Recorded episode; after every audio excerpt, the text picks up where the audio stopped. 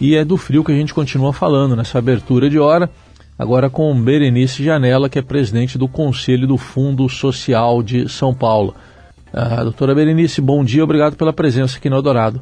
Bom dia, Raíssa, bom dia, ouvinte da Rádio Eldorado.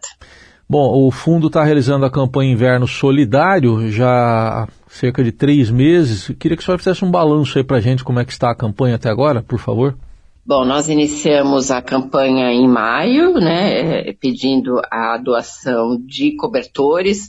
Vamos lembrar que essa campanha ela substituiu a antiga campanha do agasalho, que foi modificada eh, a partir de 2020 por causa da pandemia. Então a gente parou de receber roupas para receber cobertores. É, nós já até o momento arrecadamos 215 mil cobertores, sendo que é, boa parte deles, 125 mil, foram comprados pelo governo do estado. É, esses cobertores, tradicionalmente, a gente é, distribui para todos os municípios do estado. Todos os municípios já receberam uma leva de cobertores, já estão recebendo uma segunda leva de cobertores. É, e também nós fazemos entregas para é, a Prefeitura de São Paulo e para entidades da capital de São Paulo, especialmente aquelas é, que lidam com população em situação de rua ou em, em comunidades mais vulneráveis. Bom, essa campanha Inverno Solidário, a previsão é que vá até 21 de setembro. Como é que podem ser feitas as doações, doutora Berenice?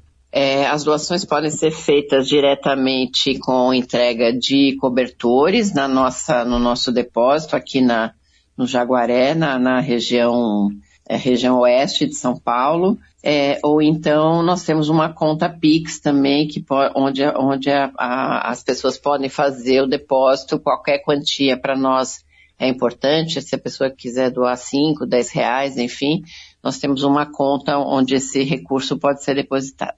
Ah, a senhora tem detalhes aí? Como é que pode ser essa ajuda financeira? Por, por meio de qual conta? Só um instantinho que eu vou pegar um número aqui, ou então eu, eu passo depois para vocês, para vocês divulgarem no programa. Tá bem, tudo bem. É, é, dentro aí do que vocês esperavam, é, tá sendo, a doação está sendo feita como vocês esperavam? Está sendo abaixo, acima, enfim, diante das necessidades, como é que está a doação? Olha, nós tivemos dois anos é, com doações bastante fortes, 2020 e 2021, por causa da pandemia. É, esse ano a gente já esperava um pouco menos de doação, então até em função disso, o próprio governo do estado é, abriu uma licitação e comprou 125 mil cobertores. É, mas a gente tem recebido sim doações de empresas, de pessoas físicas, é, e o número, é, hoje a gente já está com 215 mil cobertores. O ano passado nós chegamos a 310 mil contando contando todos os, os municípios, porque ao final da campanha, Heisen, a gente, é, a gente contabiliza todos os cobertores que foram doados em todas as cidades do, do estado, não só o que veio aqui no nosso depósito. Então, quando termina a campanha, os municípios fazem é, os municípios fazem a contabilidade desses cobertores que receberam, também no interior, inserem no nosso site para a gente fazer a contabilidade final. Então, eu acredito que, como a gente já está com 215 mil, se nós somarmos todos os municípios, a gente deve chegar aos 310 mil do ano passado. E, Mas é sempre importante as pessoas continuarem é, a colaborar, porque, infelizmente, a gente é, está diante de uma, de uma crise social aí e, e tem muita gente que, infelizmente, está nas ruas das cidades do Brasil todo. E, e, então a campanha continua priorizando cobertores, não, não, roupas, né? É isso?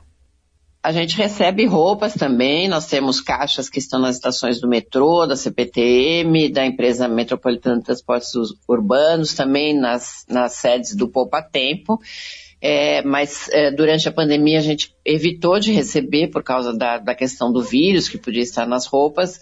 Nós continuamos recebendo, mas nós estamos priorizando cobertores. A, a preferência por cobertores novos, doutora Berenice? Por favor, os cobertores têm que ser, a gente espera que os cobertores sejam novos, é, e aí é o que eu digo, se a pessoa não tem condições de comprar um cobertor, mas quer colaborar, é só fazer o depósito nessa, nessa conta Pix, é, que qualquer, qualquer ajuda será bem, bem-vinda. Certo. É, a, além do trabalho de coleta, né, doação, coleta, vocês estão fazendo algo também voltado para a saúde né, dessa população mais vulnerável. O que, que é exatamente que está acontecendo? Lá no Fundo Social nós temos algumas praças da cidadania, que são praças é, em, em comunidades vulneráveis. Nós já temos quatro no estado, estamos construindo mais 15 é, e nessas praças já existentes, é, a gente tem feito, desde o início da, da campanha do Inverno Solidário, a gente tem feito ações de saúde. Então, equipes de saúde vão lá para fazer orientações de, de, prevenção à saúde, especialmente tratando da, da questão das doenças do trato respiratório, que são muito comuns no inverno. É, e também, é, eventualmente, a gente faz campanha de vacinação também nesses locais, exatamente para é, acolher a população, para que a população se informe a respeito dos problemas é, que as pessoas podem ter no inverno e se previnam é, contra essas doenças. Muito bem. A, a, senhora tem aí já a conta? É, é um Pix, é isso? É, eu estou tentando conseguir aqui, porque não sou muito boa de números. Deixa eu ver se eu, se eu... Não, tudo bem. Se não tiver, a gente divulga depois, né, para as pessoas poderem ajudar. Eu, eu, eu, te mando depois o número, eu não, eu não estava com ele aqui à mão. Tudo bem.